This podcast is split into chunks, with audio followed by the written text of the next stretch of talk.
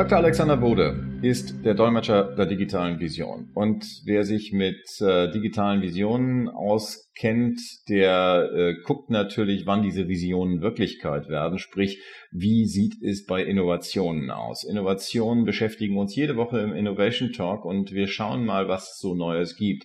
Es gibt zum Beispiel eine App, die äh, speziell Augmented Reality befördert, äh, was die Verbraucher ein ganzes Stück nach vorne bringen soll. Eine App, die aus Frankreich kommt, eine Entwicklung, die aus Frankreich kommt. Äh, Herr Dr. Bode, was fasziniert Sie daran? Diese App fasziniert mich deswegen, weil sie es schafft, die Informationen, die wir als Verbraucher tagtäglich mittlerweile zum Beispiel zum nachhaltigen Anbau von Rohstoffen, von Produkten erhalten, wirklich zu visualisieren.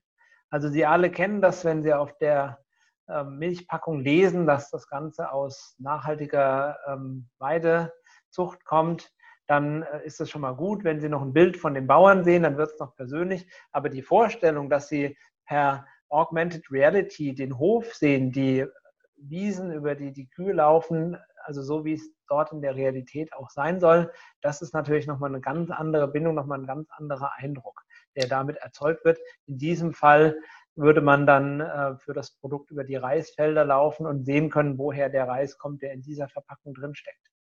Heißt das, dass ich demnächst mit einer AR-Brille äh, in den Supermarkt gehe und dann äh, auf die Produkte schaue und mich dann in äh, völlig neuen Welten dann ähm, bewege? Also sprich sozusagen ähm, der Gang durch den Supermarkt, eine Reise um die Welt.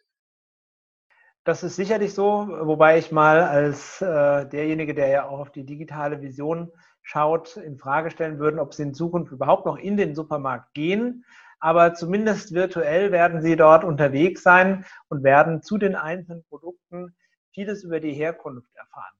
Ähm, wir haben jetzt hier das Beispiel oder diese Transparency App funktioniert jetzt zunächst mal zum Thema Reis, aber ich habe natürlich auch noch ganz andere Ideen, wo äh, der Anwendungsfall auf der Hand liegt. Zum Beispiel, wenn man sich mit dem Thema Wein befasst und weiß, welche Rolle das Terroir, das Mikroklima, die Sonneneinstrahlung zu bestimmten Uhrzeiten für die Qualität der Traube spricht.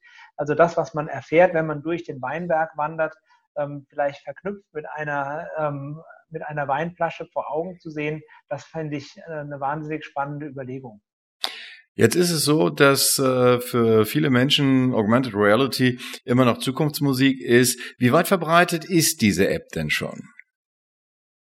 Also diese App, das ist ein ganz wichtiger erster Schritt, um diesen Einstieg in das Thema Augmented Reality zu bekommen. Wir erleben das immer mehr, dass es mittlerweile virtuelle Anwendungen gibt. Ich glaube einfach, die Technologie ist im Moment noch nicht so weit, dass die Leute jetzt flächendeckend damit rumlaufen.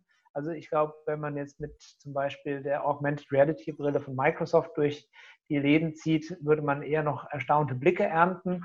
Aber je kleiner diese Technologie wird, und das ist ja absehbar, desto mehr wird es auch Akzeptanz finden. Und die Zukunft, davon bin ich schon überzeugt, wird so aussehen, dass wir dann halt eine Brille oder von mir aus auch eine 3D-Anwendung ähm, auf einem Smartphone haben, wo man sich solche Dinge sehr einfach und unkompliziert anzeigen lassen. Wie weit entwickelt ist diese äh, App jetzt auch vor dem Hintergrund? Ich meine, das ist eine äh, Kooperation, wenn ich das richtig verstanden habe, von äh, einem äh, amerikanischen Reisanbieter und äh, französischen App-Entwicklern. Ähm, gibt es da schon praktische Erfahrungen, dass man zum Beispiel äh, das Ganze auf einer französischen Seite mal nachvollziehen kann oder ist das noch äh, in einem Vorstadium?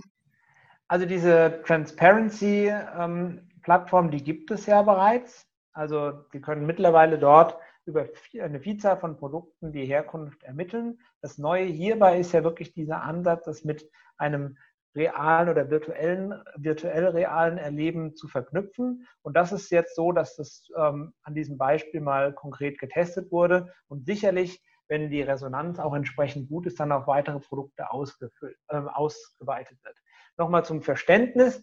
Was wir jetzt hier gerade erleben, ist quasi der Schritt von der Landkarte hin zum äh, Street View, also das, was Google vor einigen Jahren mit großem Aufwand betrieben hat, indem sie mit Autos durch die Städte gefahren sind und die Straßenzüge fotografiert haben. Das ist das, was wir jetzt hier gerade erleben. Sie können auf der Transparency-Plattform heute schon alles nachlesen oder vieles an Informationen. Jetzt wird das Ganze auch noch real mit den Bildern vor Ort greifbar.